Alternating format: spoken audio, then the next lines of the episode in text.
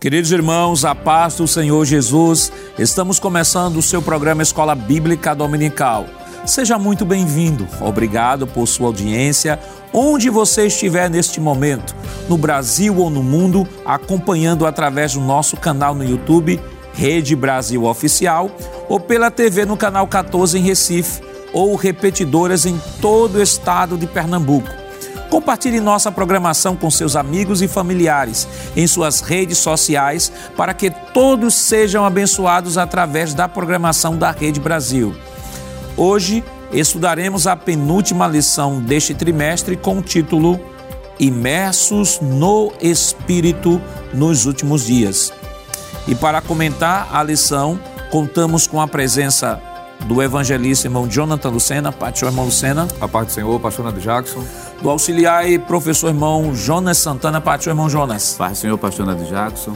E do auxiliar e professor irmão Givanildo Hermano, Pai do irmão Givanildo. Paz do Senhor, pastor. Prazer estar aqui mais uma vez. Nesta lição, daremos continuidade ao estudo sobre a visão do templo de Ezequiel.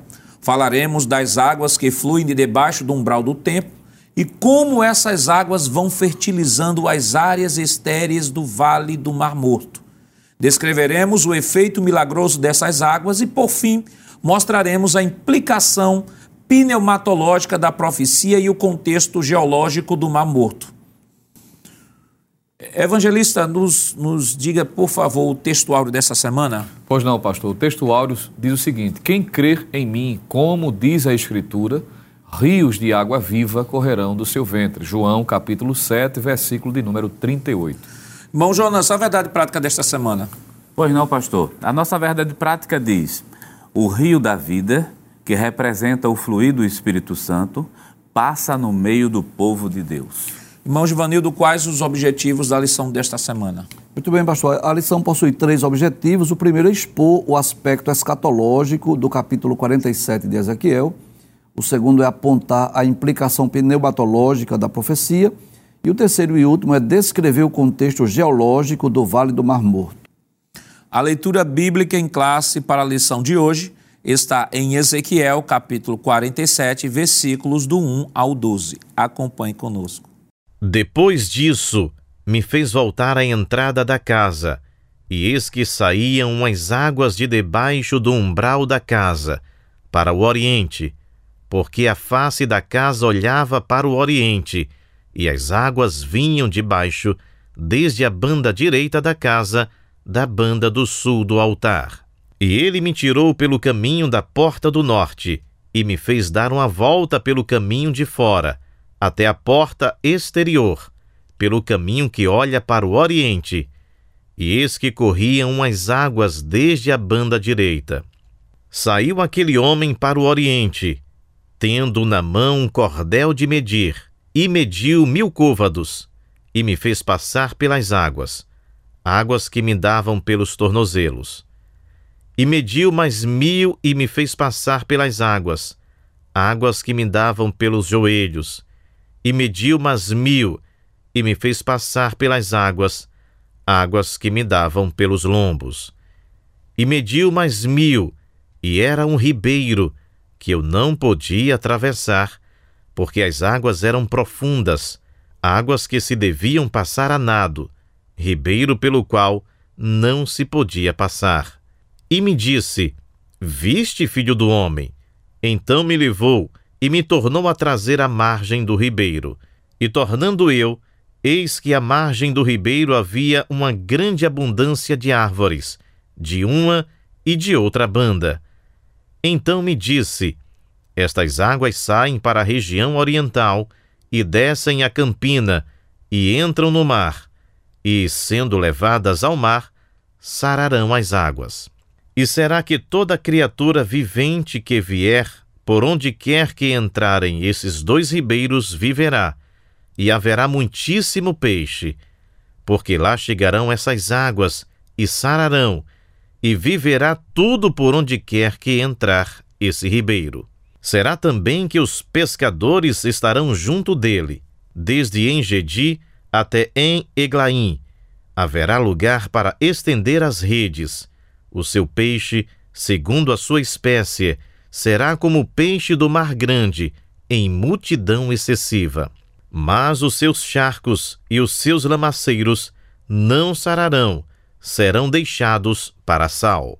E junto do ribeiro, à sua margem, de uma e de outra banda, subirá toda sorte de árvore que dá fruto para se comer. Não cairá a sua folha, nem perecerá o seu fruto. Nos seus meses produzirá novos frutos, porque as suas águas saem do santuário, e o seu fruto servirá de alimento, e a sua folha de remédio.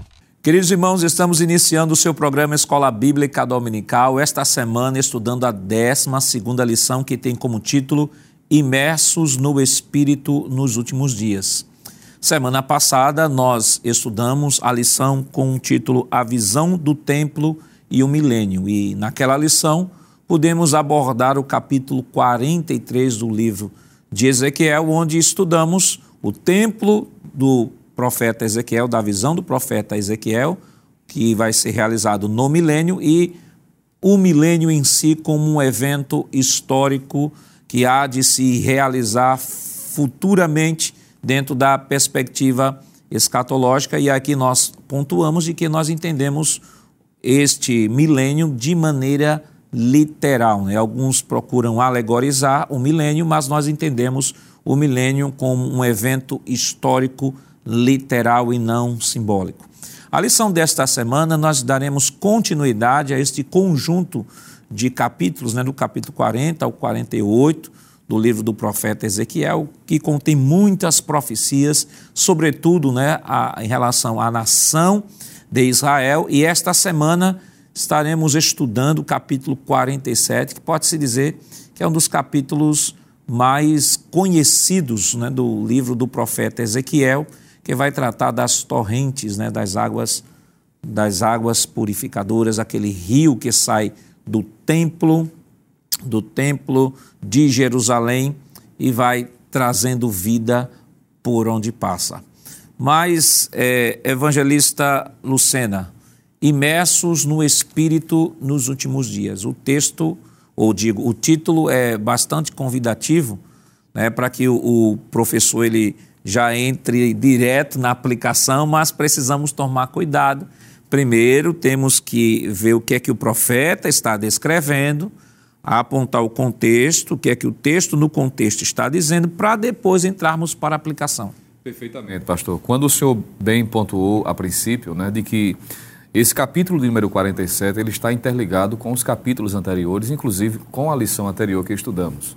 E como foi falado no programa, que entendemos à luz das Escrituras de que o templo é literal, então o que ocorre também nesse capítulo de número 47 deve ser considerado também como literal. Claro, é muito comum, inclusive as aplicações populares, né, que de repente o aluno pode estar já ao, ao, iniciar a sala já relembrando porque é muito prático, é muito comum quanto às aplicações, mas a interpretação é uma só.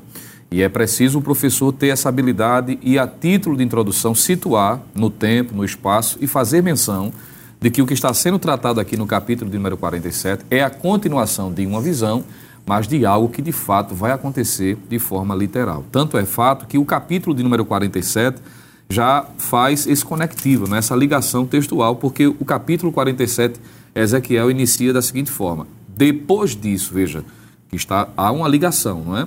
Existe uma continuidade do que está acontecendo no que diz respeito à visão. Se voltarmos aos versículos anteriores, Ezequiel está dando uma volta, né? especificamente o capítulo 46 finaliza em que ele está vendo as partes que é denominada de cozinhas, onde havia dentro dessa nova estrutura compartimentos ao redor de todo o santuário, onde tinha o, a, a possibilidade de os sacerdotes, os levitas ali envolvidos, para estar desenvolvendo o seu serviço. E ele finaliza e inicia o capítulo 47 dizendo: Depois disso, me fez voltar à entrada da casa, e eis que saíam umas águas de debaixo do umbral da casa para o oriente, porque a face da casa olhava para o oriente e as águas vinham de debaixo, desde a banda direita da casa, da banda do sul do altar. Então, é importante, a título de introdução, o professor fazer esse lembrete, para não achar o aluno de que o capítulo 47 está solto, é desconexo, é uma continuidade. Uhum. No programa anterior, foi feita menção a propósito de que seria interessante os alunos, os professores de modo geral, todos nós lermos dos capítulos 40 ao 48, não é? Isso, Foi feita essa menção, porque existe uma unidade literária aqui. Embora outros capítulos descrevam momentos específicos de visões ou experiências que Ezequiel teve, mas esses capítulos estão interligados. E poderíamos já antecipar, pastor, claro, isso vai ser tratado com mais propriedade no comentário dessa lição, mas aqui é também o, a, a menção da lição que foi dada em relação à restauração espiritual. Então, capítulo 47 é mais um recurso visual, me permite usar essa expressão Sim, novamente, né? de que Deus está mostrando do que ele está prestes, no caso, dentro do contexto de Ezequiel, está a fazer, e a gente tem visto, não é no decorrer da história da nação, claro que haverá um desfecho quanto à restauração espiritual, que isso vai acontecer, por certo, é o que a Bíblia ensina no milênio. Então, é, é importante, irmão Jonas, que o professor, ele primeiro se localize, né? Localize seus alunos a partir do texto, o que é que o texto está descrevendo, para depois não, não cair no erro de já fazer uma aplicação direta e aí passar por cima de todo o conteúdo da lição, porque vai se basear num tema imersos no Espírito nos últimos dias e começar a falar de batismo no Espírito Santo, começar a falar de línguas estranhas, de dons espirituais. É claro que isso pode entrar em aplicação, mas não no teor da lição.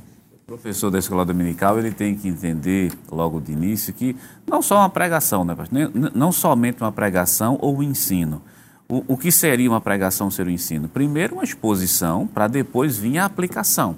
Quer dizer, se o professor se basear nessa sequência, fica mais fácil até para ele não se perder. Primeiro expõe, depois justamente aplica. E o que é que nós estamos aqui expondo? É que o texto ele é de caráter é, literal nesse aspecto. Observe, pegar, deixa aqui da fala do evangelista, porque os capítulos anteriores, se a gente puder fazer um resumo muito breve dele, seria assim: é, Ezequiel tem a visão do templo, Ezequiel ele entra no templo, ele entra por todos os compartimentos e agora está vendo um rio que sai também do templo. Ora, se o templo é literal, o rio também vai ser literal, isso vai acontecer. É tão literal que o capítulo 47, é, o capítulo 47 e o versículo de número 10 ou de número 11, desculpe, é tão literal que diz assim: Mas os seus charcos e os seus lamaceiros não sararão. Quer dizer, será justamente para sal. Quer dizer, tá, o texto é trabalhado de maneira literal. Claro que o rio ainda vai ser trabalhado no próximo bloco, que o rio ele vai, ele se divide, mas existem até partes que não vão ser saradas, para dar a ideia de que aquilo realmente é literal. Então, de posse desse conhecimento, que isso vai acontecer lá no, no milênio, aí, a partir daí eu posso justamente tirar as, as aplicações necessárias. Então, irmão Givanildo, é, é, isso é, é importante, é relevante que o professor parta bem para chegar lá bem. Exato. É, o senhor é professor de hermenêutica, né, e eu queria só relembrar o que o senhor nos ensina lá na, no nosso seminário que é importante diante. Nós, nós né, às vezes, percebemos isso, que existem pessoas que têm uma facilidade de ler um texto e já fazer a aplicação, já trazer o que isso representa para os nossos dias. Pulando uma parte importantíssima do princípio de interpretação, que é trazer a interpretação do texto. Então, é, é claro que é importante ter uma aplicação prática, é claro que nessa lição nós vamos falar da ação do Espírito, de ser cheio do Espírito, mas sem esquecer da interpretação. Significa dizer que, em certo aspecto, nós vamos voltar no tempo. Vamos é, ter aquela visão de Ezequiel lá no templo, o que foi que ele viu, esse rio que sai do templo, esse rio que produz vida por onde passa, esse rio que vai desaguar né, em, em dois braços distintos. Depois que faz essa interpretação, aí nós vamos para a aplicação, falar da ação do Espírito. Mas a gente não pode já fazer a aplicação sem fazer a interpretação do texto. Então vamos começar do texto de Ezequiel 47. Vamos explicar a visão de Ezequiel. Depois a gente vai dizer assim: e o que isso representa para nós? Isso. E aí fica mais fácil a compreensão, porque nós lemos o texto, nós interpretamos o texto e nós aplicando. Lembrando aquele princípio, né? Que a interpretação é única, embora que a aplicação ela seja diversificada. Então, já que estamos propondo ao professor tratar o texto com, é, dentro do seu contexto, então vamos trazer aqui, é, mostrar aqui aos irmãos e como de fato o profeta Ezequiel, o que é que ele está vendo e o que é que ele está descrevendo no sentido literal. Vamos para a imagem do templo, a imagem do templo de Ezequiel. Nós temos aí que semana passada, eu acredito que os irmãos lembram, né, que semana passada nós trabalhamos, nós apresentamos aqui o templo de Ezequiel, diferente, né? Fizemos a comparação o que era o templo de Salomão, do templo de Herodes e o templo de Ezequiel. E apresentamos aqui que o templo de Ezequiel é algo completamente diferente dos demais templos. Há coisas em que eles se assemelham e há muitas diferenças. E uma das diferenças marcantes do templo de Ezequiel é justamente este rio que nós estaremos trabalhando nesta lição.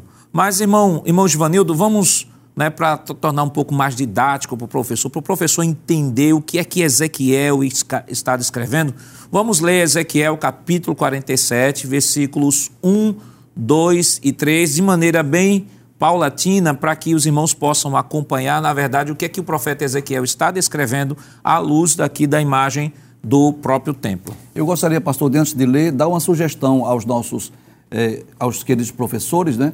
De lerem esse texto em outras versões. Por exemplo, porque na corrigida ele vai falar de casa, e casa aqui é templo. Na corrigida vai dizer, saíam umas águas, né? Ou seja, na, na, em outras versões nós vamos ler, saía uma fonte de águas vivas. Então, lendo esse texto também em outras versões vai facilitar para a compreensão do assunto. Mas nós vamos ler na corrigida como está na nossa lição. Capítulo 47, versículo 1 diz: depois disso, me fez voltar à entrada da casa. A entrada da casa. Que é a entrada, a entrada do, do templo. A entrada do templo. E qual seria a entrada do templo? Aqui nós temos a entrada leste do templo, também chamada de entrada oriental do templo. Então ele está falando sobre essa entrada do templo. Isso. Aí o texto diz: E eis que saíam umas águas de debaixo do umbral da casa, ou seja, eh, esse umbral aqui é a entrada do templo. Entrada do templo. Então observe aqui Observe aqui na imagem, né, aqui no umbral, aqui nós temos o templo. Né, claro que está sendo coberto aqui por essa parte aqui, mas ela, a água sai aqui debaixo do umbral ou da porta do templo. E este rio, como já descrevi para os irmãos, é o grande diferencial deste templo para o templo de Salomão é a presença deste rio. Então, este rio ele sai de dentro do templo, de, debaixo da porta do templo e começa a correr todo o pátio. O texto continua dizendo: Porque a face da casa olhava para o oriente, e as águas vinham de baixo, desde a banda direita da casa, da banda do sul do altar. Ok, então olha, a porta da casa olhava para o oriente, que aqui é a entrada, e o rio saiu aqui da banda do sul, do lado direito do altar. Então, este rio aqui, correndo, ele está descrevendo este rio em sua visão. É bom lembrar o professor que isso é no sentido literal, né? Isso, Literalmente, perfeito a, a uma fonte que procede aí do, do templo, que vai pro, promover vida. Né? O versículo 2 diz: E ele me tirou pelo caminho da porta do norte, né? Olha, ele, ele aqui é aquele ser espiritual. Isso, o ser né? espiritual levou o profeta Ezequiel pela porta do norte. E onde está a porta do norte? Olha aqui, a porta do norte. Levou ele pela porta do norte. E aí ele fez o quê? Aí diz assim: E me fez dar uma volta pelo caminho de fora. Olha, saiu, Ezequiel saiu pela porta do norte, fez todo esse contorno aqui pela porta de fora e o que mais? Até a porta exterior. Até a porta exterior. Aqui, onde é que está a porta exterior? Sim. Aqui. Então veja. Então ele fez um percurso por fora do templo. Por fora do templo. Então ele sai aqui, o ser ou o anjo leva o anjo, por, pela porta ah, do norte exterior, leva, faz essa, essa volta e vai aqui para a porta do templo onde o rio está saindo, né? Exato. O rio está saindo É como templo. se o anjo dissesse assim: "Vem comigo, eu vou te mostrar o resultado desse rio que procede do templo, né? Pois não. Então ele queria mostrar o resultado. Aí diz assim: até a porta exterior, pelo caminho que olha para o oriente, e eis que corriam umas águas desde a banda direita. Desde a banda direita. Saiu aquele homem para o oriente, tendo na mão cordel de medir, e mediu mil côvados e me fez passar pelas águas, águas que me davam nos tornozelos. Pronto, agora nós vamos para a próxima imagem, para a próxima imagem sobre a, o templo, neste né, rio. E aí eu vou pedir aos irmãos que, irmão Jonas, leia aí é, Zacarias capítulo 14, versículo 8. Veja aí que Ezequiel está dizendo que ele sai pelo Oriente, né? O rio sai pelo Oriente. Mas Zacarias capítulo 14, versículo 8. Diz assim, pastor: Naquele dia também acontecerá que correrão de Jerusalém águas vivas. Ok, segura aí. Correrão de onde? De Jerusalém. E onde? De onde correrão? De Jerusalém. Onde é que está o templo? Em, Em Jerusalém. Jerusalém. Continue. Metade delas para o mar oriental, Certo? Para metade delas para o mar oriental. O oriental aqui ó, é o leste. Olha aqui, ó, saindo a água do templo, vai percorrer todo isso aqui e vai descendo aqui para o Mar Morto, ok? Oriental. Continue. e metade delas até ao mar ocidental. Ao mar ocidental, olha, o mar aqui, ó, ele vai se dividir e ele vai direto aqui para o chamado Mar Mediterrâneo. Então nós temos um rio Sim. que sai do templo, Sim. que parte vai para o leste Que seria e, o Mar Morto. e a outra parte para, para o oeste. Essa parte aqui vai para o Mar Morto e o oeste vai para o Mar, Mar Mediterrâneo. Mediterrâneo. Continue. No finalzinho do versículo. E no estio e no inverno sucederá isso. Isso. Aí o senhor continue lendo agora, irmão Givanildo, o versículo 12 do capítulo 47 de Ezequiel. Diz assim: E junto do ribeiro, à sua margem, de uma e de outra banda, subirá toda sorte de árvore que dá fruto para se comer. Pronto. E aí aqui está aqui bem ilustrado, aqui as árvores, por onde este rio passa, né, ou por onde este rio passar, este rio vai trazendo vida. Isso. né? Veja, ele, vai- ele faz a descrição de árvores e faz a descrição de peixes, né? Isso. Vai trazer peixes e abundância. E aí vale destacar o seguinte: existem algumas pessoas que, quando estão tratando sobre este assunto, já estão mencionando de que esta profecia já está se cumprindo em Israel. É um equívoco hermenêutico muito grande atribuir o cumprimento desta profecia a este momento, uma vez que estamos tratando de um período, o milênio, nós não estamos no milênio. Segundo, estas águas que trarão vida tanto ao Mar Morto quanto sairão também para o Mar Mediterrâneo, elas encontrarão oportunidade justamente no milênio e essas águas sairão do templo do milênio. Então eu não posso dizer que no presente momento esta profecia está se cumprindo em Israel, porque é, um, é algo bem específico, né, irmão Lucena? Perfeitamente, pastor. E o fato de se considerar supostamente esse, esse cumprimento teria que alegorizar, porque o templo não está construído, não é? E não se vê de fato o rio que é descrito literalmente. O que o texto está apresentando é para um momento futuro, que nós entendemos que é o milênio, como já foi bem descrito, e Deus está mostrando a extensão, não só a profundidade do rio, que é o que vai ser descrito daqui a pouco, mas também a extensão. Claro, se o senhor me permite, é uma ótima oportunidade também, claro, de fazer uma aplicação, porque Deus está mostrando de que a esfera de atuação dele é completa, não é? Não só no sentido espiritual, como já foi bem destacado, inclusive o professor Givanildo aqui em off fez menção a esta realidade, mas sobretudo também é material, que é o que está descrito muito bem no capítulo 47. Então, sintetizando, vamos para a imagem anterior, a imagem do templo, a imagem anterior, só para a gente fazer uma revisão do que está sendo descrito. Ezequiel está descrevendo justamente ele aqui dentro do templo, ele está descrevendo este rio que está saindo de debaixo do umbral do templo, está passando pelo lado direito do altar.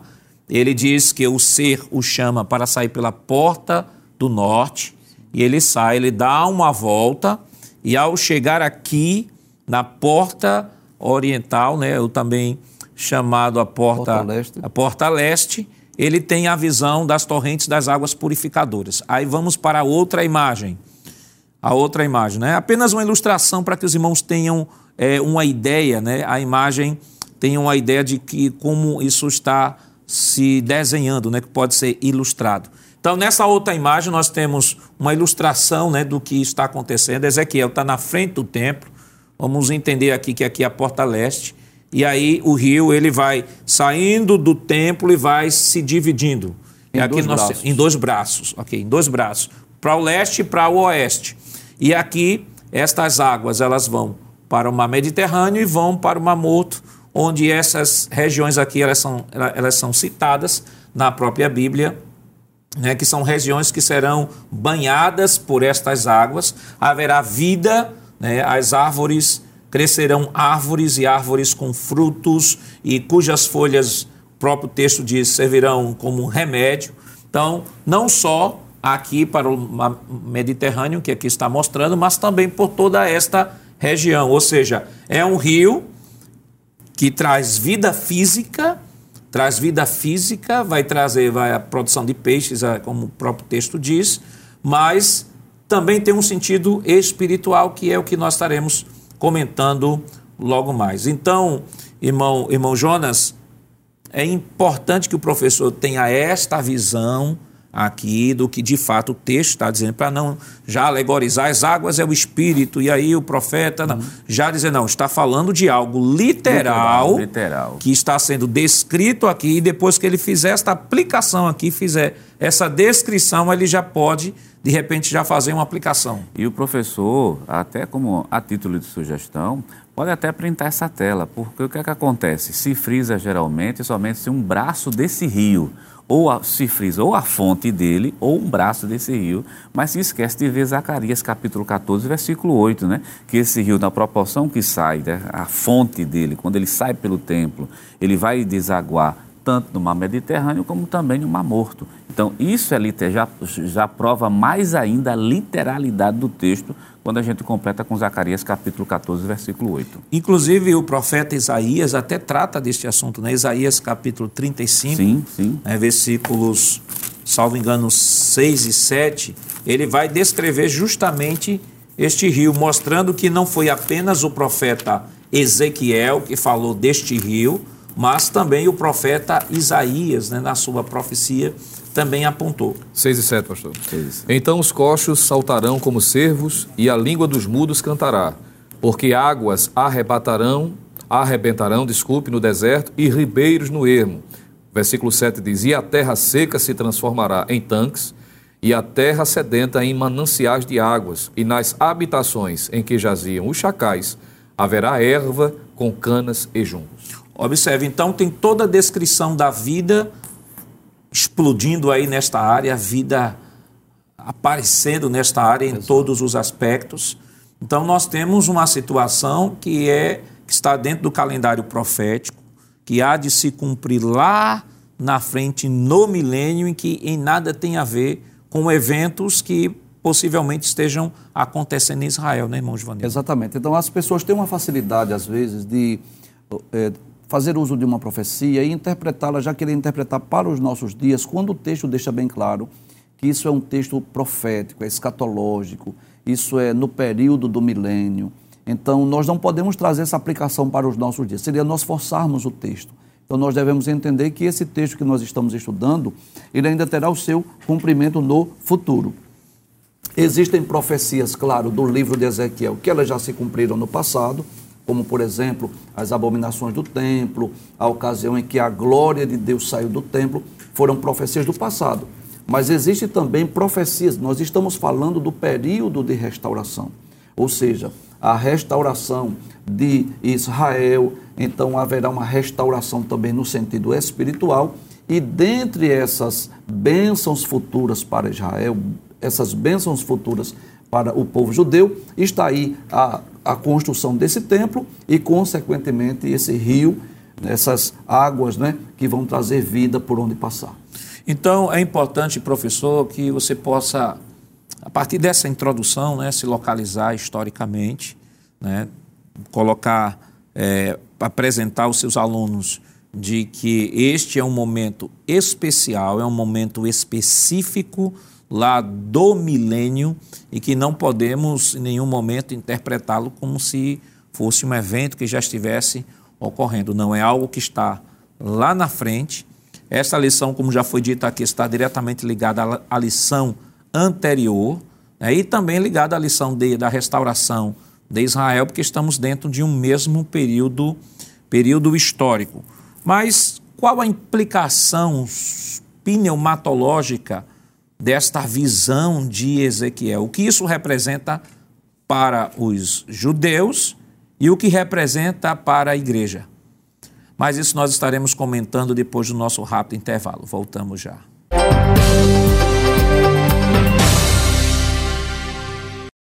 Queridos irmãos, estamos de volta em seu programa Escola Bíblica Dominical, esta semana estudando a 12 lição, que tem como título Imersos no Espírito nos Últimos Dias. Né? No bloco anterior, nós comentamos né, o capítulo 47, versículos 1 ao 3, trouxemos aqui uma descrição uh, ilustrativa né, do que seria esta visão do profeta Ezequiel, do que, é que ele estava descrevendo naquela, naquela visão.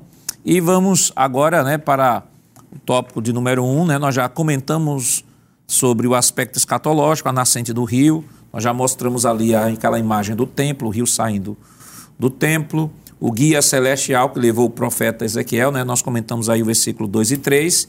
E os novos frutos também foram citados né, no bloco anterior. Então vamos para o próximo tópico, tópico 2, sobre a implicação pneumatológica. Né? É claro que no bloco anterior nós deixamos aqui né, a pergunta né, se é, quais as implicações para os judeus e para a igreja, mas como este tópico está um tópico bem prático que vai ajudar muito na aplicação, vamos quebrar um protocolo aqui, né? Vamos fazer o seguinte, vamos no tópico 2, vamos deixar para comentar depois e vamos trazer o tópico 3 para comentar no tópico 2 e o tópico 2 no tópico 3. Porque como o tópico 3, 2 está bem prático, está falando da aplicação do Espírito, então fica até melhor para o professor da escola dominical fazer uma aplicação, né, depois que vem com as informações históricas, né, e o, todo um contexto que nós descrevemos aqui, fica até mais fácil para aplicar esta lição é, ao seu aluno. Então, nós vamos agora para o tópico de número 3, sobre o contexto geológico do Mar Morto a abundância das árvores, o mar morto, a vida no mar morto, sobre os charcos lamaceiros com sal que não serão restaurados. Nós temos algumas imagens aqui do mar morto. Eu queria pedir, por gentileza, que colocasse aqui as imagens do mar morto. Nós temos, veja aqui, que foto magnífica, né? Aí do mar morto, toda essa parte aí, este sal, esta parte bem branca aí é o sal, o Mar Morto. Vamos, outra imagem também do Mar Morto. Próxima imagem do Mar Morto, ok. Próxima imagem. Certo. Agora mostre a próxima imagem do Mar Morto. Vamos. Próxima imagem do Mar Morto, irmão Jonas, mostra mais ou menos a ponto de vista da topografia, né, que, é, que o Mar Morto está localizado em uma depressão, uma depressão de 300 a 396 metros abaixo do nível do mar, e esta representação aí, esse gráfico aí, dá, essa ilustração dá para mostrar mais ou menos em relação a Jerusalém, a depressão é onde está o Mar Morto. Com certeza, pastor. Esse corte transversal que a gente vê nesse mapa, é, mostra, principalmente para o professor que está agora nos acompanhando, é, a localização da, da, do Mar Morto. Porque geralmente quando se fala Mar Morto, se tem a ideia, né, para quem não conhece essa região, como se fosse feito o mar Mediterrâneo, feito o mar Pacífico, na verdade não é. Nós estamos falando de um lago, estamos falando de um lago salgado que tem aproximadamente 75 quilômetros de extensão, que é justamente essa parte de baixo.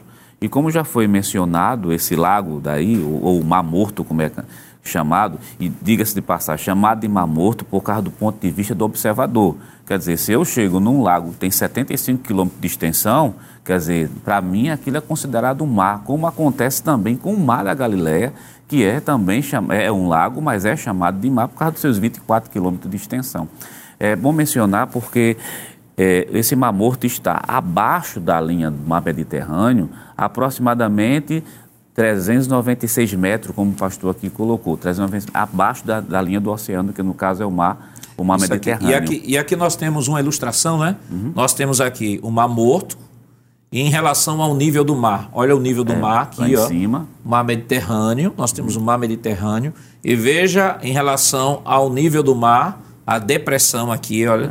396 metros abaixo do nível do mar.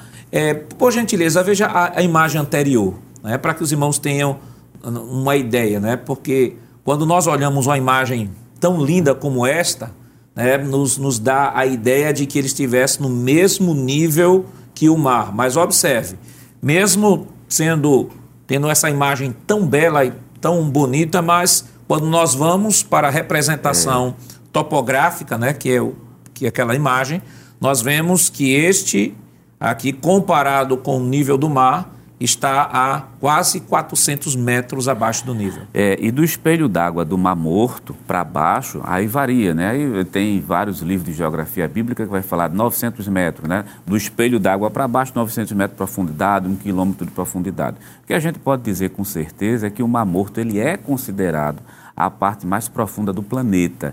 É um mar que só faz receber, que não dá nada para ninguém. É porque, na verdade, ele é alimentado pelo Rio Jordão. É o Rio Jordão que vai nascer justamente lá no Líbano e vai percorrer todo o estado de Israel, vai formar dois lagos. Existe um lago que é chamado Lago de Ruler, que é um lago pequenininho, sai do Lago de Ruler para formar o, o, o, grande lago de Genezaré, o Mar da Galileia. Depois do Mar da Galileia, ele vem cortando todo o país de Israel para justamente desaguar naquilo que a gente conhece como sendo o Mar Morto. Quer dizer, a água que entra ali não sai mais né? E sai por evaporação. Veja aqui, olha, que aula maravilhosa de geografia, geografia bíblica, bíblica, né? Então, o mar morto recebe, mas não dá... Dá nada para ninguém. Não dá nada para ninguém. Né? É. Né? Isso mostra... É, a, isso pode ter até uma aplicação, né? As pessoas que recebem a graça de Deus e não querem distru, não distribuir com outras pessoas. Então, nós temos o mar morto e aqui o pastor Ezequias até destaca que a densidade aqui né, da, do sal é, é muito grande em relação ao mar. Enquanto o mar, a densidade é de 3%, 3% né? 3%. 3% aqui é de 30%. 30%, 30%. por isso que não tem peixe nenhum aqui. É, 30% é um, para quem já foi lá ou alguém que tiver a oportunidade de ir, é, ninguém afunda quando chega nesse porque a densidade de sal é tão grande que a pessoa entra, mas não consegue afundar de jeito nenhum. É, outra coisa, está falando muito de sal, não pense que é somente o cloreto de sódio, o sal de cozinha, não. Nós estamos falando de diversos tipos de sais. Somente para vocês, para quem está nos ouvindo, assistindo, ter uma ideia, é a quantidade de elementos químicos presentes nesses sais, cloreto de potássio, cloreto de magnésio, por exemplo, pastor, é, são em termos de trilhões, não é bilhões, são em termos de trilhões, é quase um trilhão de tonelada de cloreto de potássio que a gente tem. Quer dizer, olhando para o Mar Morto, você diz assim, é, é, a maior fonte de riqueza que nós temos. Aí só uma observação, porque nas fotos anteriores mostraram árvores, né? Ali, igual tá, o texto está dizendo assim, né? Porque alguém pode dizer assim, não, o milagre já está acontecendo, que a gente viu é, tâmaras ali ao lado. É bom deixar claro que essas tâmaras foram plantadas é, porque a foto não tem como a gente medir, né? Ali está a quilômetros de distância. Porque Isso. na borda do Mar Morto não existe vida, é impossível. Não tem planta, não tem água marinha ali. Aí talvez alguém que esteja nos assistindo disse, é, mas eu ouvi falar que tem micro-organismo daí. Bom, isso é uma questão a considerar. A gente está falando de vida em termos de planta, em termos de árvores. E o interessante é que aquele rio ele vai descer, ele vai descer e vai chegar neste rio que não hum. tem vida e vai e produzir vai vida. Produzir vida. A próxima imagem, por hum. favor. Próxima imagem. Para que os irmãos tenham é. mais ou menos uma ideia. Pronto. Aqui nós temos uma imagem que foi extraída da NASA, né? Então nós temos um mar morto via satélite, né? Por meio de imagem de satélite. Veja, em 1972, veja aqui a extensão do mar morto extensão do Mar Morto. Aqui nós temos agora uma imagem de 1989, veja aí, ó, ele diminuindo. E nós temos uma imagem de 2011 aqui, ó. Veja onde este mar já está.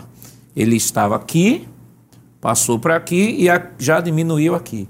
Então, a tendência, nós temos outras imagens né, que apresentam que uma perspectiva de que daqui para 2070 esse mar praticamente vai desaparecer, porque a única forma, ah, o que está ocorrendo é a evaporação, ele não, não deságua para ninguém, fica lá retido, então não dá água para ninguém, ninguém, e acaba se evaporando. Agora, o interessante é que o profeta Ezequiel evangelista Lucena, mostra que naquele dia, aquele rio que vai sair do altar, que vai passar pelo deserto, vai encontrar caminhos pelo deserto, vai chegar neste rio.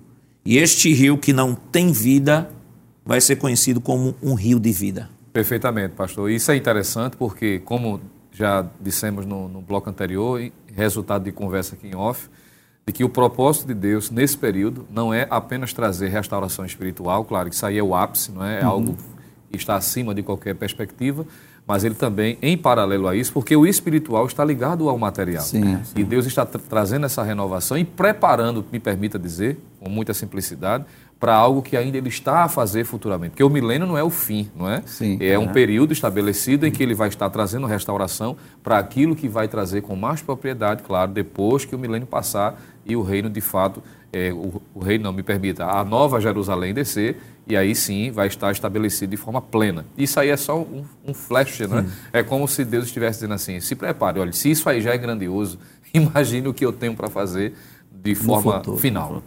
A próxima imagem, por favor. Próxima imagem. Nós temos aqui, aí já é o capítulo 47, versículos 13 ao 20, apenas a título de curiosidade, né? Os irmãos depois podem, como sugestão do irmão Jonas, né? Você pode printar a tela e aqui nós temos, é, nesta lista azul aqui, nós temos a delimitação das terras, depois deste rio, que este rio vai trazer a vida e a terra vai ser distribuída com as tribos de Israel, e este capítulo 47, versículos 13 ao 20, vai descrevendo os limites desta terra, que será justamente a, a terra em que as tribos de Israel ocuparão durante o milênio. E sobre os limites, nós temos diversos textos que vão falar dos limites de Israel, é, além do que Israel hoje. Israel hoje é do tamanho do estado de Sergipe, né? Mas neste período, Israel, as fronteiras, observe aqui, ó, a descrição do profeta Ezequiel, e aqui este gráfico, aqui este mapa, faz a comparação também daquilo que é descrito no livro de Números, capítulo 34, versículos do 1 ao 12. Então, professor, só a título de curiosidade e a título de somar ainda mais informações sobre o capítulo 47, importante que você possa dar uma visitaçãozinha lá no capítulo 47, versículos é, 13 ao 20, só a título de curiosidade, para mostrar de que este rio não só vai trazer vida, mas o povo de Israel, as tribos vão ser alocadas naquele espaço e o texto mostra de que as terras serão distribuídas com todas as tribos. A próxima imagem, por favor. Então nós temos, voltamos à imagem central, e o que eu acho interessante, irmão Vanildo, é que alguns autores fazem uma comparação desse, desse rio aqui, mostra, por exemplo, com o rio do Éden. Sim. Há um rio no Éden. Sim. Há o rio de Ezequiel, que não pode ser confundido com o rio lá do mundo vindouro, que Sim. há um rio também no mundo Sim. vindouro. Aí Exato. alguns autores dizem assim: olha, o rio de Ezequiel fica entre o rio do Éden e o rio do mundo vindouro. Exato. Então, é, às vezes, alguém lê, por exemplo, o capítulo de número 22 do livro do Apocalipse, que ali já é o estado eterno e perfeito, ali já é a nova Jerusalém. Eu diria que já seria uma restauração ainda maior, mais completa. Esse período aí é um período do milênio, mas Apocalipse capítulo 22 já fala do estado eterno e perfeito, ou seja, já é depois do milênio.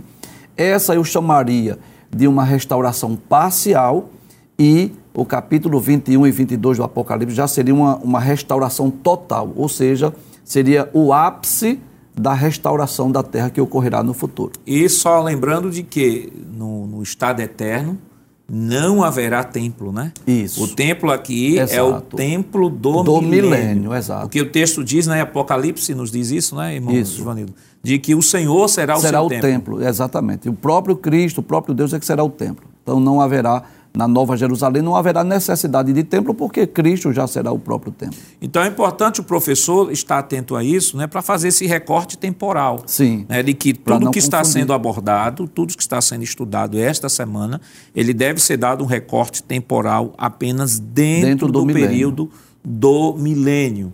Porque o estado eterno, que é o capítulo 21 e 22. e 22 do Apocalipse, vai descrever uma outra realidade, Isso. que não Uma é uma realidade dimensão. temporal do milênio, mas é uma realidade completamente, diferente. é, e eterna, não é? Essa aí são estágios, são, vamos dizer assim, é, essa restauração da terra, né? E aí é bom nós pensarmos nisso. No período da grande tribulação, a terra será parcialmente destruída por conta das catástrofes, por conta dos terremotos, mas aí nesse período do milênio, Deus está mostrando a Ezequiel essa restauração.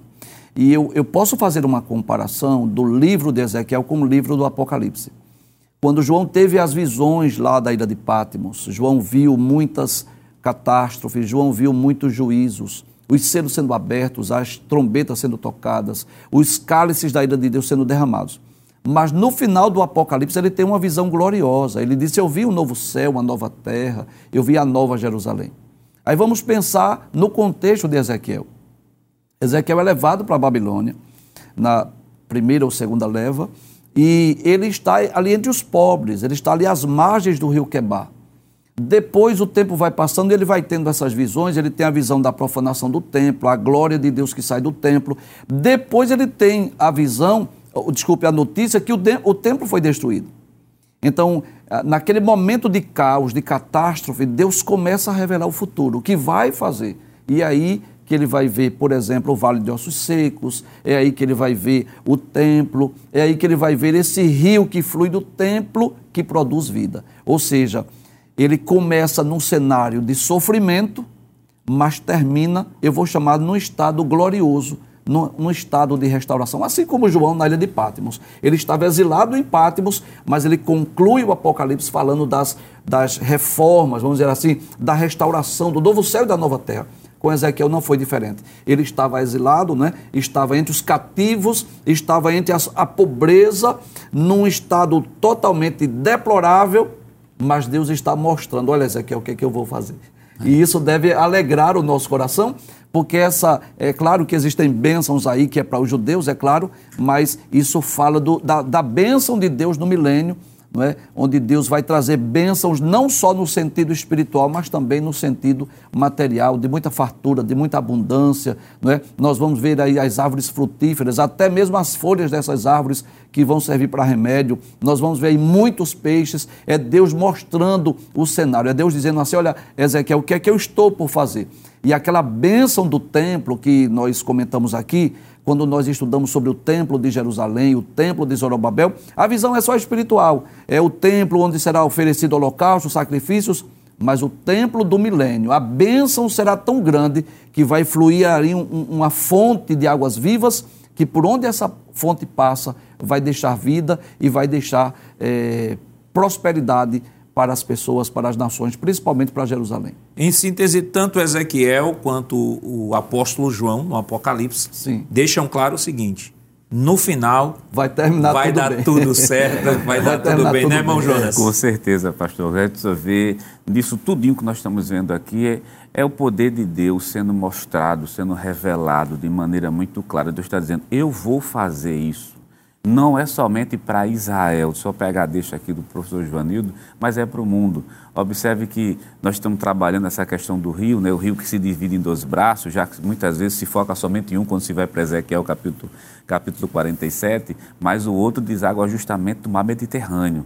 Quer dizer, a bênção não é somente para vocês, é a bênção para o mundo. Por isso que está se fazendo, como o senhor tem nos orientado, pastor, é, focar o texto dentro desse período do milênio, que é uma bênção justamente para o mundo. É porque nós não vamos estender mais assim sobre este assunto, mas, por exemplo, capítulo 14 do livro de, de Jeremias, né? nós lemos aqui o versículo 8, mas ele continua. Então, vai mostrar que ali de Jerusalém, de Jerusalém virá o conhecimento do Senhor, a Exato, bênção do exato. Senhor. A de As Deus. nações terão que ir em Jerusalém Isso. prestar oferta ao, ao Messias, que do contrário não haverá prosperidade sobre sua terra, não haverá chuva, a terra não produzirá frutos. Então, isso é o que o Senhor está dizendo, né? De que esta bênção, claro, maior, Maior. porque o pacto é com Israel, Maior. bênção maior é com os judeus. Entretanto, essa bênção não se estende apenas aos judeus, a geografia, a topografia judaica, mas é uma bênção que se estende a todas as nações. Então, é importante que você, professor, possa visualizar este, este, esta ilustração aqui, como sugestão do irmão Jonas, print, dê uma olhada, pegue o texto, vá se debruçando sobre o texto para memorizar todo o percurso, para facilitar assim a aplicação né, da lição quando você estiver aplicando lá na escola bíblica dominical. Então, irmão Givanildo, não há como, como pensar de outra forma. É, um milênio, em síntese, tudo isso é um recorte temporal dentro Sim. do milênio. Para os judeus, as nações serão abençoadas isso. também, mas não confundir com o, o estado, estado, eterno, eterno descrito em Apocalipse 21 e 22. Isso, exatamente. Então a gente precisa entender que esse será o período em que Jesus estará reinando sobre o mundo. Nós cremos na literalidade disso. Assim como Jesus veio, né, na sua primeira vinda como homem, para cumprir uma missão específica de foi salvar a humanidade, de ir à cruz do Calvário, nós cremos sim na literalidade do milênio. Jesus estará literalmente reinando sobre a terra, a igreja estará reinando com ele. Então será um período de, de bênçãos para toda a humanidade. O período do milênio ele é, ele é caracterizado, por exemplo, por um período de paz, por um período de justiça, por um período eh, de muita fartura, de muita abundância, de muita prosperidade. Inclusive, quando nós lemos as profecias acerca do milênio, nós vamos perceber que os homens não vão mais guerrear, que não haverá nem mesmo ferocidade entre os animais. E uma das bênçãos do milênio, conforme foi lido aqui no livro de Isaías, né? capítulo de número 35, embora foram lidas, foram lidos os versículos 6 e o versículo 7, mas eu gostaria de ler os versículos 1 e 2, a grandeza e a glória do reino do Messias. Os versículos 1 e 2 diz assim: O deserto e os lugares secos se alegrarão com isso, e o ermo exultará e florescerá como a rosa, abundantemente florescerá, e também regurgitará de alegria e exultará. A glória do Líbano se lhe deu, bem como a excelência do Carmelo e de Saron. Eles verão a glória do Senhor, a excelência do nosso Deus. Então nós vamos perceber que são bênçãos espirituais e bênçãos materiais, que é o projeto de Deus para a humanidade, né? Cristo estará reinando e será um período de paz, de fartura, de abundância. E com certeza, este povo tão odiado pelo mundo, que é o povo judeu, vítimas né, de muitas vezes de, de dispersões, de guerras, de conflitos. Existem hoje muitas nações ao redor de Israel que intentam destruir essa nação, odeiam o povo judeu. E durante o milênio, o povo judeu será o povo mais abençoado da terra. Jerusalém será a capital do mundo, será de Jerusalém que vai proceder a lei e os mandamentos. E as nações que hoje vão para Jerusalém mais a título de turismo, né? Acredito que todo cristão tem um desejo de ir em Jerusalém, conhecer a terra onde Jesus andou, mas no período do milênio eles irão para adorar o Rei dos Reis que estará reinando a partir de Jerusalém. Então são bênçãos, claro. Hoje nós estamos eh, nos detendo esse capítulo 47 dessa, desse rio que flui do templo, mas trazendo uma visão mais ampla do milênio, nós vamos perceber que é um período de muita prosperidade, principalmente para o povo judeu. O senhor falou do profeta Isaías, falou sobre a questão da guerra, né? Eu lembrei Isaías capítulo 2, versículos é, do 1 ao 5, aqui na Nova Almeida atualizada, diz o seguinte: Palavra que em visão veio a Isaías, filho de Amós, a respeito de Judá e Jerusalém. Nos últimos dias, o monte do templo do Senhor será estabelecido no alto dos montes e se elevará sobre as colinas, e para ele afluirão todas as nações. Muitos povos virão e dirão: Venham, subamos ao monte do Senhor e ao templo do Deus de Jacó, que é a descrição justamente desse período, né? Exatamente. né? As nações dizendo: Vamos subir ao templo do Senhor, para que nos ensine os seus caminhos e andemos nas suas, nas suas veredas, porque de Sião sairá a lei e a palavra do Senhor de Jerusalém. Ele julgará entre as nações e corrigirá muitos povos estes trans, transformarão as suas espadas em lâminas de arados e as suas lanças em foices. Nação não levantará a espada contra a nação, nem aprenderão mais a guerra. Versículo 5: Venham, ó casa de Jacó, e andemos na luz do Senhor. Isso, do ponto de vista humano, ponto de vista humano, é utópico, né? Exato. Você ter É. uma, uma situação, você ter um ambiente onde as nações não guerreiam, Isso. onde, em outra tradução, diz assim: eles não aprenderão mais a A arte guerrear. da guerra, Ah, da guerra. transformarão eh, as, suas, as suas espadas né, em lâminas de arados, ou seja, ninguém vai estar mais preocupado em guerrear, eles vão estar preocupados exclusivamente em trabalhar. Então, só o governo de Cristo no milênio é que pode trazer isso à realidade. Né? Perfeitamente, pastor. São mudanças acima da, de qualquer perspectiva humana. Né? É, o texto de Zacarias, capítulo 14, que já foi lido aqui, eu estava é, observando o final dele, o versículo de número 8. Eu vou ler na versão corrigida, mas também vou ler em outra versão, seguindo a recomendação do professor Joanildo. Es- é, Zacarias capítulo 14, versículo 8 diz assim: Naquele dia também acontecerá que correrão de Jerusalém águas vivas, metade delas para o mar oriental e metade delas até o mar ocidental. Aí no finalzinho do versículo, o pastor diz assim: No estio e no inverno sucederá isso.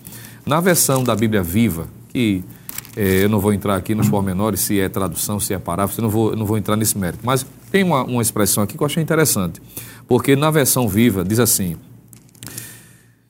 Águas dessa fonte correrão para o Mar Morto e para o Mar Mediterrâneo. Veja, trazendo de forma ainda mais clara, né? fica bem claro, né? Sem parar durante a estação seca. Isso aqui também é interessante, porque da mesma forma como haverá essa mudança de, de objetivo, de propósito, não havendo mais guerra, perceba que a, a produtividade, a fartura, a abundância do que ocorrerá é uma ação tão extraordinária que eu estava aqui analisando, por exemplo, o Rio Jordão tinha momentos, está aqui o professor de Geografia Bíblica, né? me corrija se eu estiver errado, que haviam momentos em que esse rio transbordava, não é? em fases específicas do ano em que ele transbordava, trazendo alguns benefícios à margem.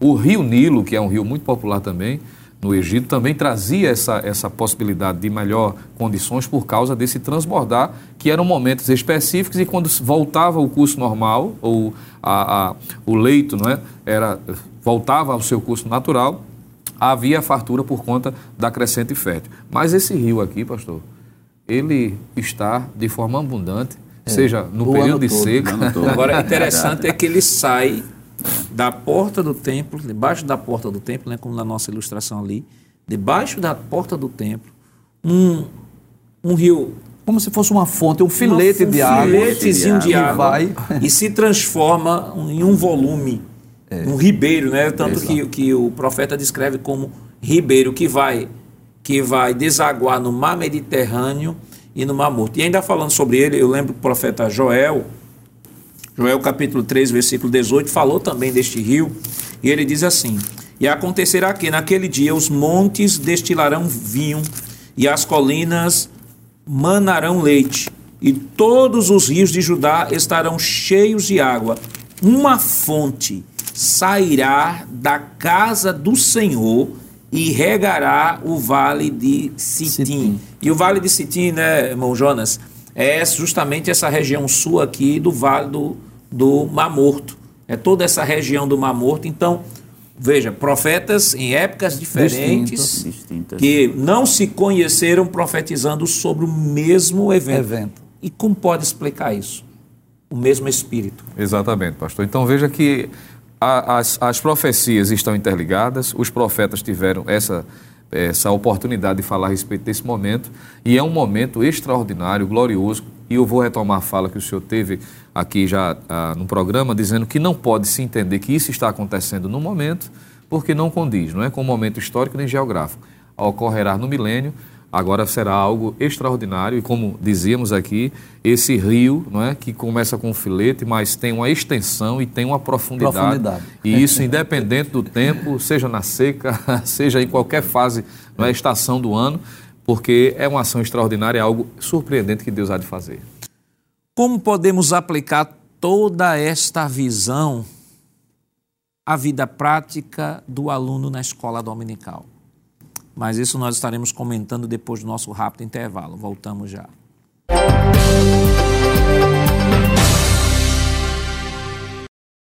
Queridos irmãos, estamos de volta do seu programa Escola Bíblica Dominical para o último bloco. Esta lição estamos estudando esta semana, a décima segunda, que tem como título Imersos no Espírito nos últimos dias.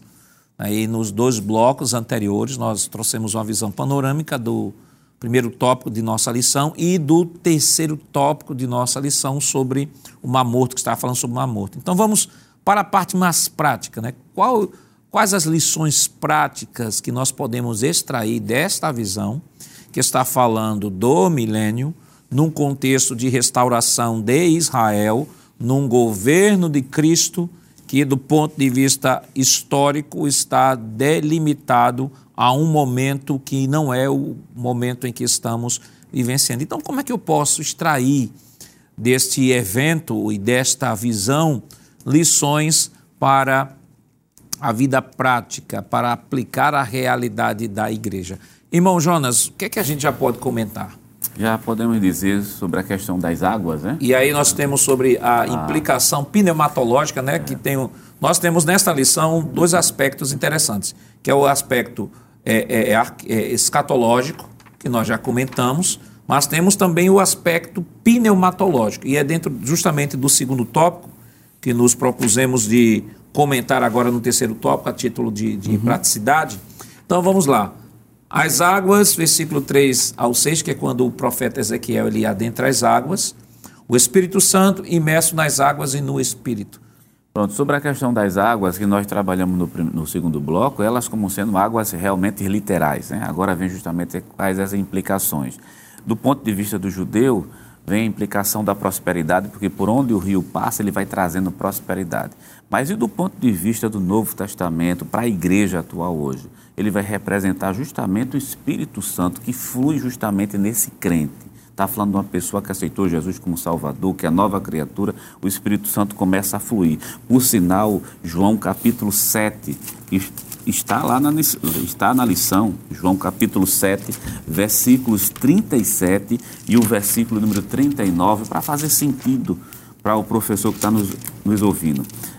E no último dia, o grande dia da festa, Jesus pôs-se pôs em pé e clamou, dizendo: Se alguém tem sede, que venha a mim beba. Quem crê em mim, como diz a Escritura, rios de água viva correrão do seu ventre. Antes de ler o versículo número 39, observe o seu texto: rios de água viva vão correr do ventre dele. Como a Bíblia interpreta a própria Bíblia, que, o, o que é esse rio, né? Versículo 39. E isso disse ele do Espírito que haviam de receber os que nele crescem, porque o Espírito Santo ainda não fora dado, porque ainda Jesus não tinha sido glorificado. Quer dizer, o Espírito Santo, as águas aqui representam a ação, a ação purificadora do Espírito Santo, né, que a água realmente limpa, a ação vivificadora do Espírito Santo, porque aonde tem água também existe vida. Veja que na no bloco anterior, a água ia passando e ia trazendo vida. Então, por onde o Espírito Santo passa, quando a pessoa permite que essa água flua dentro dele, então a vida vai chegando. Junto com a vida chega também a santidade. Junto com a santidade vai chegando a presença de Deus. Da mesma maneira que o profeta Ezequiel, ele foi tendo uma experiência marcante com Deus. Quer dizer, é, ele fala que as águas cobriu o joelho, daqui a pouco ele estava imerso, daqui a pouco ele está nadando. Então é uma experiência que começa de maneira paulatina e vai se aprofundando. Então, essas águas representam uma experiência também que a gente po possa ter com o Espírito Santo, de uma forma muito mais intensa. Né? Não ficar somente na margem, mas entrar nesse rio, ou melhor, mergulhar na presença do Espírito. Então, irmão, irmão Givanildo, é nesse caminho que o professor deve conduzir a aplicação da lição. Né? Nós estamos falando do milênio. Naquela lição que falamos sobre o milênio, é, foi dito também do papel da igreja no milênio. Isso. Mas para aplicação prática eu não tenho que esperar chegar o milênio para estar lá. Eu tenho, quero saber a minha vida agora. Isso, o que é que exato. isso representa para mim? Então, o caminho é esse caminho que foi delimitado pelo pastor Ezequias e abordado aí pelo irmão Jonas. Exato. Eu gostaria de é, explicar esse termo, né, essa implicação pneumatológica, pode ser que algum professor não conheça, né? Então, pneuma, Isso. evento, ar, o espírito. Então, pneumatológica é a doutrina, o ensino bíblico acerca do Espírito Santo. E, de forma, existe, claro, uma literalidade do texto de Ezequiel 47. Existe, na verdade, um rio que vai fluir do templo e por onde ele passa, ele produz vida. Mas existe aí uma aplicação prática falando da ação do Espírito Santo na vida do ser humano. Por que eu digo na vida do ser humano? Porque o Espírito Santo é a terceira pessoa da Trindade e ele é enviado exatamente para convencer o mundo do pecado, da justiça e do juízo. E a partir do momento que o pecador, ele crê em Cristo, ele recebe Jesus como seu Salvador, o Espírito Santo vem habitar dentro dele para promover a regeneração, para promover o novo nascimento, para capacitar o crente para fazer a obra de Deus. Então nós podemos entender que esse rio que flui do templo, e vai desaguar em dois braços, e por onde ele passa, ele vai deixando vida, vai produzindo vida. Essas áreas que nós vimos aqui em imagens, áreas desérticas, vão florescer, vão nascer árvores. Assim é o Espírito Santo. Quando ele vem habitar em um ser humano que às vezes é alguém frutífero, é alguém que não está exercendo nada em prol do reino de Deus, mas ele tem essa capacidade de promover vida. Há um texto muito interessante quando Jesus estava conversando com a mulher samaritana, não é? Que Jesus, é, primeiro Jesus, para iniciar o diálogo, Jesus vai pedir água à mulher samaritana, né? Dá-me de beber. E depois, no versículo de número 10, Jesus diz assim: Se tu conheceras o dom de Deus, e quem é o que te diz, dá-me de beber, tu lhe pedirias e ele te daria água viva. Então Jesus estava dizendo assim: Olha, se você soubesse quem está pedindo água, você não só daria água, mas você iria pedir. E, e, que água é essa? É água viva. Então, Jesus, a partir do momento que nós temos um encontro com Cristo, Deus, em sua eterna sabedoria, sabia disso. O homem não terá condição de crer na mensagem do Evangelho se não for uma ação divina e espiritual. Aí o Espírito Santo vem e começa a atuar, a agir na vida do, do pecador, convencendo. Então, enquanto nós pregamos, o Espírito Santo convence. E depois que ele crê em Cristo, o Espírito Santo habita dentro dele para promover essa vida. E nós vamos ver isso. Por exemplo, às vezes chega alguém, permita-me usar um exemplo prático aqui. Às vezes chega alguém embriagado na igreja, sujo, maltrapilho. E a, e a gente olha assim aquela pessoa numa situação deplorável. Aí aquela pessoa crê em Cristo. Aí Jesus perdoe seus pecados. O Espírito Santo passa a habitar dentro dela. Daqui a pouco a gente percebe aquela pessoa que ele mudou a forma de se vestir, Daqui a pouco aquela pessoa está na igreja com a Bíblia, bem vestida, dando fruto, daqui a pouco está testemunhando, daqui a pouco está ganhando almas para o reino de Deus. Ou seja, era como se fosse uma área desértica, sem nenhum fruto, sem nenhuma perspectiva, e agora ele está frutificando, florescendo. Quantas pessoas que não teve um encontro com Cristo lá nos presídios? Pessoas de alta periculosidade, pessoas que viviam não é, na delinquência, no mundo do crime. Ele teve um encontro com Cristo e ali ele passa a ser um pregador do Evangelho, ele passa agora a, a, a vivenciar uma nova vida, uma nova realidade. Esta, sem dúvida, é uma aplicação prática dessa lição. Que esse rio, na verdade, embora seja literal do capítulo 47, mas ele representa a ação do Espírito na vida do ser humano, tornando o estéreo, tornando aquilo que é desértico e infrutífero em árvores frutíferas, em pessoas que vão dar frutos para o reino de Deus. E é Jesus quem oferece essa água viva, não é? E aquele que vem a Cristo, como o professor Jonas leu em João, capítulo de número 7, versículo 37 a 39, aquele que vai a Cristo, ele recebe essa fonte de água viva que salta para a vida eterna e torna-se alguém é, muito útil para o reino de Deus. O irmão Givanildo é, Evangelista Lucena falou sobre sobre o rio, né, que passa aí da vida às árvores e tal. Eu lembrei do Salmo 1, o Salmo de número 1, o verso 2 e 3 diz assim: Pelo contrário, o seu prazer está na lei do Senhor e na sua lei medita de dia e de noite. Aí ele usa a, a faz uma comparação, né? Ele é como árvore plantada junto a uma corrente de águas, que no devido tempo dá o seu fruto e cujas folhagens não murcham. Lembrando, né, do texto lá de Ezequiel, né? Exato. Cujas folhagens não murcham e tudo que ele faz será bem sucedido. Então, o salmista aqui, de alguma forma, ele acabou usando uma mesma linguagem usada pelo profeta Ezequiel na sua visão. Perfeitamente, pastor. E o que é interessante é que, para alguém perguntar assim, mas de onde é que os irmãos tiraram essa ideia de que o Espírito Santo. Porque qual é o problema de algumas pessoas que alegorizam o texto? É que às vezes a criatividade é tão grande que eles inserem é, perspectivas que a Bíblia não dá respaldo para isso. Sim. Veja que todas as afirmações que estão sendo feitas aqui no programa, como sempre é feito, se está se referendando. O senhor acabou de ler o Salmo 1, né, que traz aspectos tanto como o crente como sendo árvore, é? dando frutos, recebendo a nutrição, o incentivo da água para poder gerar. O professor Givanildo fez menção de João capítulo 4, quando o próprio Cristo se apresenta como fonte desta água.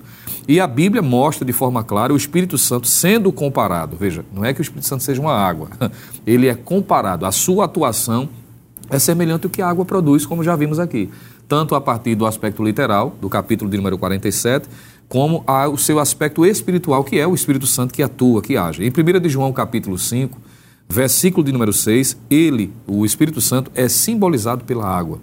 No próprio texto que o professor Jonas, capítulo número 7, João, digo capítulo número 7, versículo 37 e 39, o Espírito Santo é ilustrado assim. A água é indispensável não é, para a vida física de qualquer ser vivo.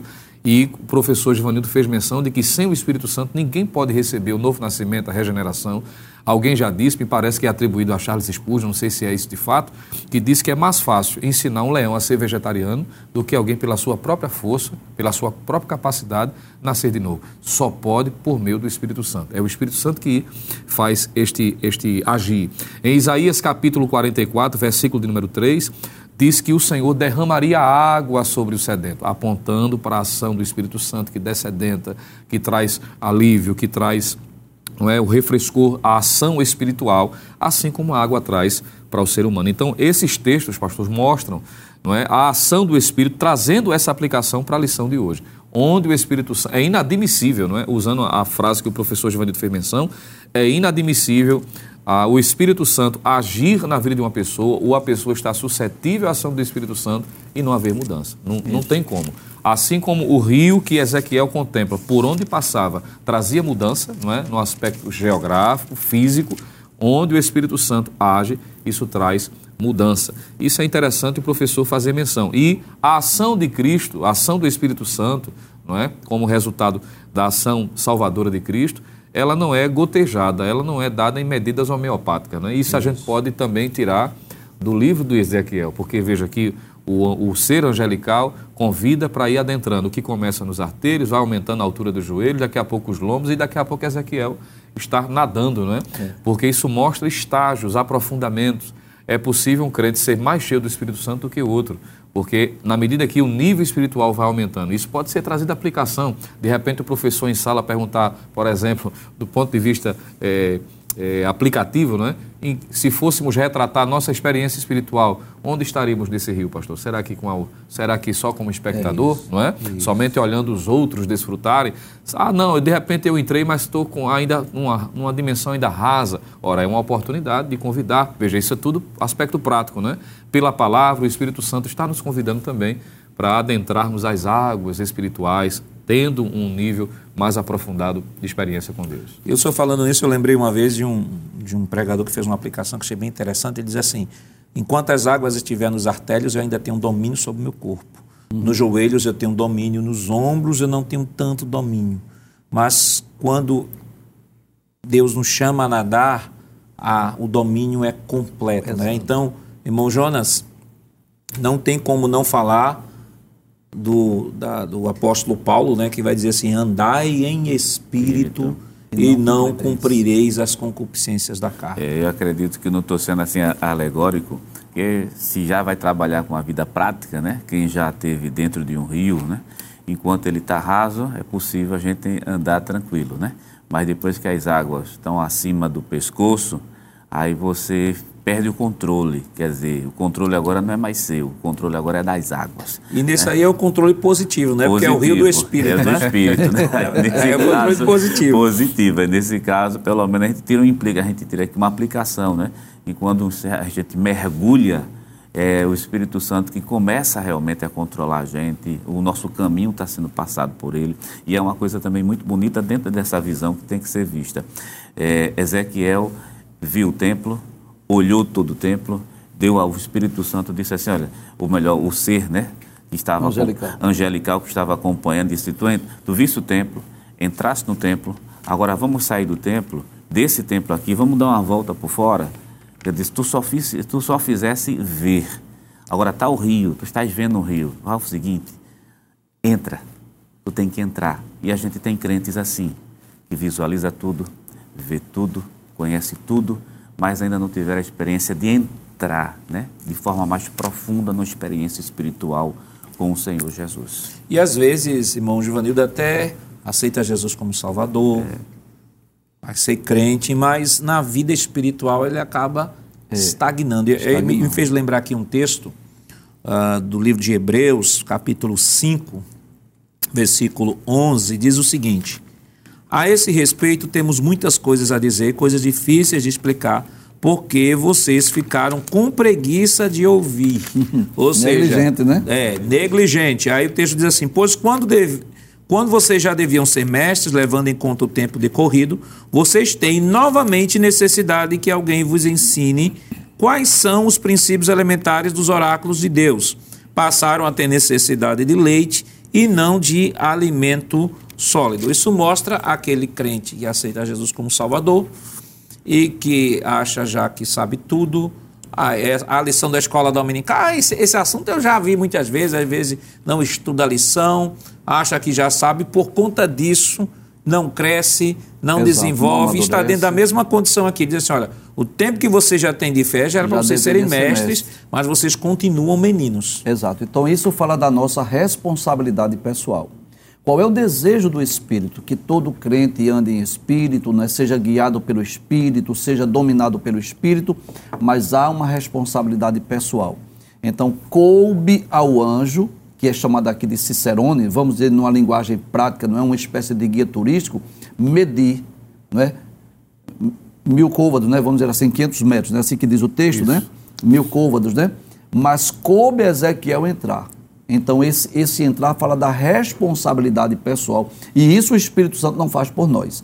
Isso é uma responsabilidade. E como é que nós vamos mergulhando? À medida que nós vamos lendo a palavra de Deus, nós vamos orando, nos santificando, desejando ser cheio do Espírito. Paulo diz isso assim, em Efésios 5 e 18, né? Não vos embriagueis com vinho em que há contenda, mas enchei-vos do Espírito. Então isso fala da responsabilidade pessoal e individual de cada crente de ir mergulhando no rio do Espírito para que ele possa não é, ser guiado, dominado, dirigido pelo Espírito Santo. É o desejo do Espírito Santo que nós sejamos cheios dele. E aí vale destacar de que ser cheio do Espírito, não estamos falando aqui só no aspecto é, carismático, né, do- dos dons, do carisma, do batismo no Espírito Santo. Estamos falando, uh, principalmente à luz de Efésios 5 e 18, estamos falando ali da formação do caráter. Né? À medida que nós entramos, adentramos nessa experiência do Espírito, Deus vai formando o nosso caráter. E ainda continuando aqui, irmão Givanildo, rapidamente, Hebreus 6 e 1 diz assim: Por isso, deixando os princípios elementares da doutrina de Cristo, avancemos para o que é perfeito, não lançando mão de novo a base do arrependimento das obras mortas e da fé em Deus. O que é que o autor está dizendo?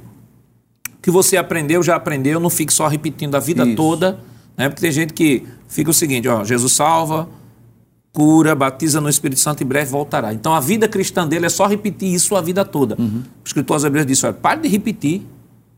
Avance para o que é perfeito. Existem outras verdades muito mais profundas que o Espírito quer lhe ensinar, que Deus quer lhe ensinar, mas só pode lhe ensinar se você deixar isso de lado Exato. e ir para uma experiência mais profunda. Exatamente. E o que é intrigante e o que deixa o escritor triste é que ele entende que há momentos da vida, e ele faz essa comparação de criança, não é? Alguém que é adulto e alguém que é criança. Que existem determinados comportamentos que é próprio daquela idade. O que ele está reivindicando é que, pelo tempo, já era para eles terem amadurecido, crescido. Porque a vida cristã sempre é nesses moldes, é crescendo, não é? Em Provérbios 4,18 diz que a vereda do justo é como a luz da aurora, que vai brilhando mais e mais até ser dia perfeito. Entendamos esse mais e mais como se o ser estivesse dizendo, estou medindo, viu? Então, É, adentre, cresça, não é? amadureça. Então, sempre é nesses moldes. A vida cristã, o próprio Cristo nos chama para essa vida maiúscula. Né? Nós, ele quer que nós sejamos cheios do Espírito. E como o senhor bem falou, pastor, alguém disse ou definiu ser cheio do Espírito Santo, não sendo o quanto eu tenho do Espírito, mas o quanto ele tem de mim. É quando ele nos controla, nos direciona. Essa parceria. Não é que ele nos toma de forma absolutista, no sentido de que agora eu perdi o, o, a, a condição de responder positivamente ou tomar a decisão. Mas é na medida que eu me aproximo, então o nível da água vai subindo. Ele vai nos, nos dominando, não é? nos controlando, nos direcionando em resposta à nossa submissão a Ele. E é isso que essa lição também nos aponta. E é uma ótima oportunidade, porque já estamos findando o final de ano, né? já estamos a, a iniciar o novo ano, daqui estamos às vésperas de 2023, e é muito comum fazer uma, um, um, balanço não é, de como foi 2022 para 2023. Então, de repente, o professor também trazer esse desafio para os alunos em sala de aula da necessidade de começar 2023 não mais à beira do rio, né? Mas está nadando na água do Espírito, me permita, pastor? É. está sendo, de fato, direcionado, controlado ainda mais, dando frutos para a glória de Deus. Irmão Jonas, o nosso tempo já estourou, mas o que, é que o senhor poderia orientar o professor que nos acompanha nesse momento para aplicar na sala de escola dominical? O professor da escola dominical, ele tem é, várias aplicações, mas tem duas que ressaltam muito aos olhos. A questão por onde o rio passa trouxe prosperidade. Então ele pode falar justamente do Espírito Santo, que onde o Espírito Santo está, a prosperidade espiritual também vem. O professor também não pode esquecer em nenhum momento que está se trabalhando o recorte do milênio. Então, falou de milênio, está falando do controle de Deus sobre a história. Tudo está sob o controle de Deus. Então, ele pode falar do controle de Deus e, claro, fo focar para que o Espírito Santo, dizer ao aluno, para que o seu aluno mergulhe mais ainda nesse rio de uma experiência espiritual mais profunda com o Senhor. Querido, que Deus continue lhe abençoando em nome de Jesus.